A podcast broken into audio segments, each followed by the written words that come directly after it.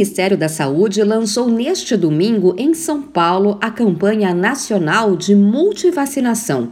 Até o dia 9 de setembro, mais de 40 mil postos de vacinação de todo o Brasil vão oferecer mais de 20 tipos diferentes de vacinas. Durante a multivacinação, o foco da campanha será a poliomielite, já que casos da doença voltaram a aparecer em alguns países, como Israel e Estados Unidos. Aqui no país, o último caso foi em 1989 na Paraíba, mas a cobertura vacinal tem caído. Enquanto em 2012, 96% das crianças até 5 anos tomaram as gotinhas que previnem a doença, em 2021 a proporção de vacinados ficou em apenas 67%.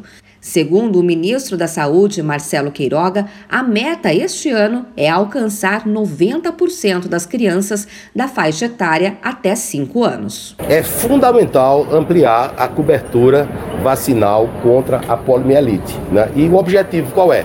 Vacinar 90% das nossas crianças até 5 anos. São 15 milhões de crianças. As vacinas estão aí.